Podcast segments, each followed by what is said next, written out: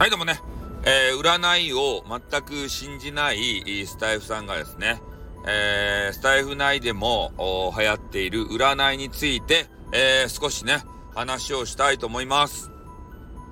まあ、占いをね、スタイフでやられている方というのは、やっぱり、えー、まあ、占い自分のとこにね、あの来てもらうように、まあ、無料で占いしたりとかさ、なんかそういうのをやると思うんすけど、まあ、俺たちね、えー、反占い連合、あの別にあれでしょ、対立してるわけじゃないですよ。全然占いを信じない人たちっていうのも中にはいるわけでありましてね。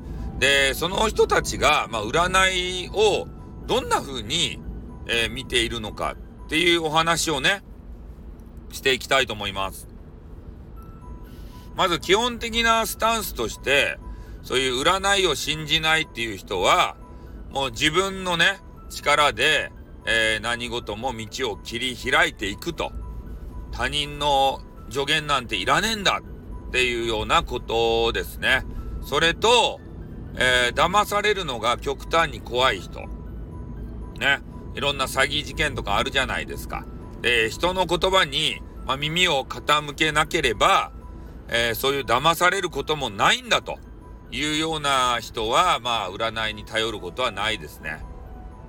で、まあ、そういう占い師のね、お話を聞いたところで、まあ、結局は動かないといけないのは自分だと。占い師さんがね、全部段取りしてくれてさ、ねえ、だから今日はちょっとね、占いが、私が言った占いがね、えー、きちんと達成できるように、私頑張ってまいりますとか言って、その方があの、ね、別、別にね、動いて、その方の人生の代わりをするっていうことは絶対ありませんから、助言を聞いたところでね、動くのは自分なんで、うん。結局はね、自分が動かないといけないじゃないですか。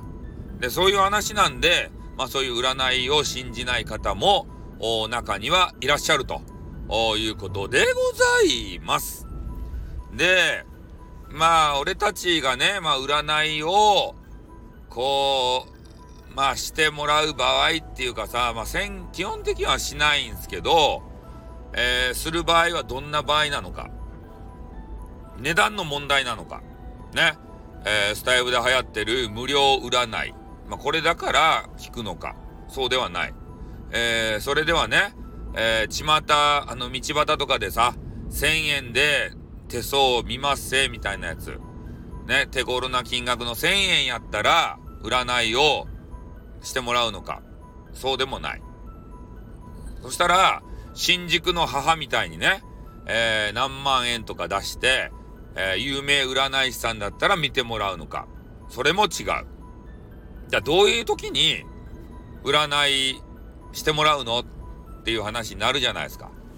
それはね、これはただ一つですよ。俺たち占いが大嫌いな、えー、ノット占い師た、あ、占い師じゃない、えー、占いをしてもらわない人たちが占いをしてもらう、ただ一つの理由。それは、激川ガールとね、二人で歩いていて、激川ガールが、あ、占いあるじゃん、やってもらおうよって言うたとき、この時は、よし、やろうってね、えー、なります。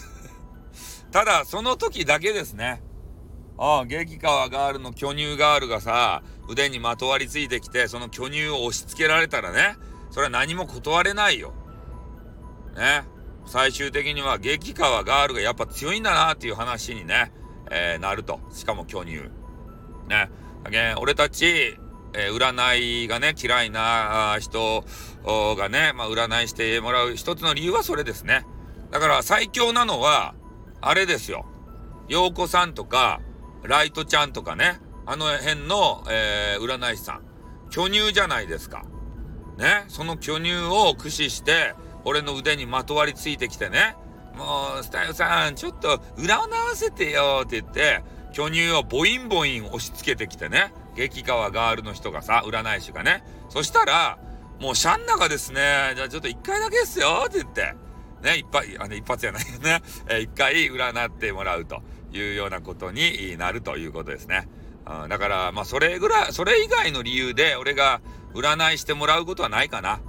ああ、わかりましたでしょうか？占い師の皆さん。占いが嫌いな人の心理。ね、これ、これに尽きると思います。みんなこれだと思います。ということで、それもね、加味して、えー、これからの占い活動頑張ってください。じゃあ終わります。あってん、またな。にょっ。